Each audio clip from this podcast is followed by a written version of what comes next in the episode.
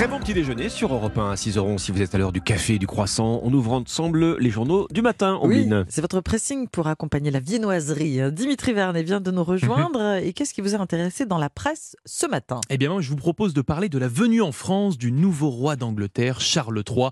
Vous le savez sûrement, Ombline Alexandre, le souverain britannique a choisi la France pour sa première visite d'État hors de son royaume. Une visite qui va se dérouler dans quelques jours, du 26 au 29 mars. Au programme, un passage dans la capitale, à Paris, forcément, mais pas que, puisque le monarque va également faire étape à Bordeaux. Un choix qui ne doit rien au hasard, comme nous l'explique le quotidien Ouest France ce matin. Buckingham Palace l'explique dans son communiqué.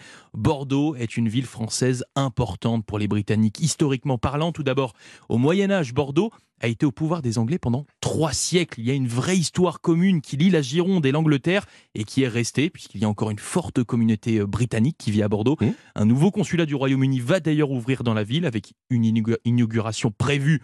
Bien sûr, lors du passage de, de Charles III, qui se rendra également dans un vignoble. Et oui, on ne va pas en Gironde sans visiter un vignoble. Certainement pas. C'est une évidence. Alors Mais euh, pas n'importe lequel non plus. hein. Un vignoble certifié agriculture biologique, car oui, l'environnement est un grand combat de Charles III hein, dans lequel il est engagé depuis un demi-siècle.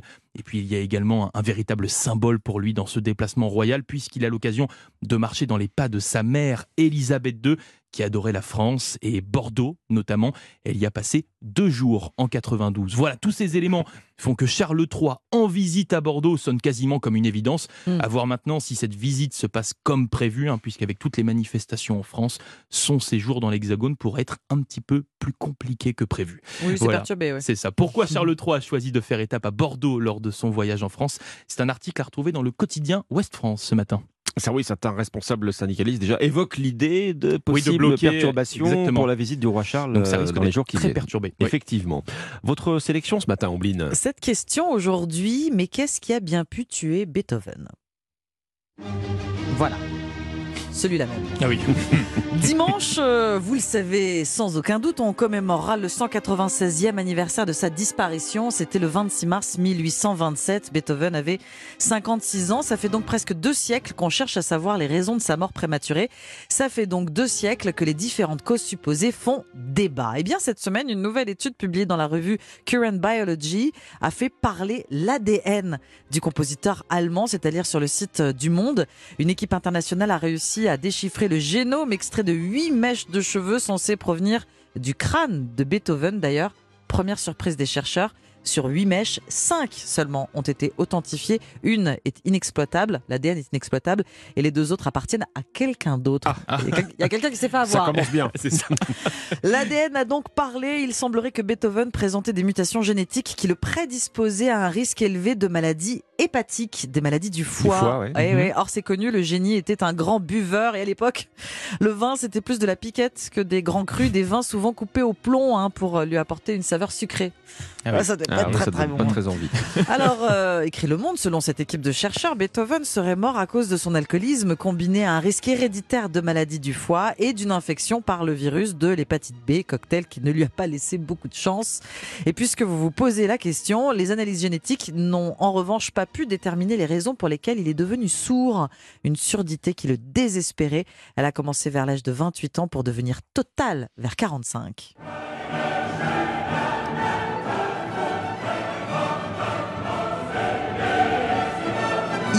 S'il n'avait pas été sourd quand il a composé à la joie.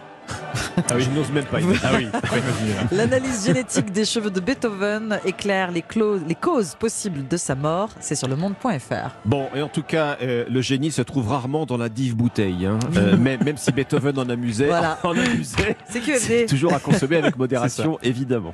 On termine ce tour de table avec vous, Alexandre. Question à vous, Dimitri Omblin. Do you speak français? Ah, il Yes, speak very well. Lis you. ce matin dans le Figaro que la chasse aux anglicismes est lancée dans l'espace public. Quatre associations de défense du français se sont liguées sous la bannière Oser le français. Elles ont lancé toute une salve de procédures contentieuses et elles essaient également de rendre la loi tout bon plus contraignante. Vous savez, c'est cette loi euh, qui dit que toute annonce dans l'espace public Oui, doit mhm, être oui. formulée en langue française. Alors ce ne sont pas des marques qui sont dans le viseur. On ne parle pas d'une célèbre marque de soda ou d'une chaîne de fast-food. Pardon, pardon, pardon, de chaîne de restauration rapide. Ah, bah. Les Les associations, en fait, chassent les anglicismes des collectivités et des organismes publics. La mairie de Paris, par exemple, elle est accusée d'avoir proposé un start-up meet-up et un demo space. En bon français, des rencontres entre jeunes pousses du monde de l'entreprise, ainsi qu'un espace de démonstration. Ça sonne Il, mieux. il faut, il faut quand même 15 secondes de plus pour le dire. Mais ça sonne mieux quand même. Hein, prend un peu plus de temps.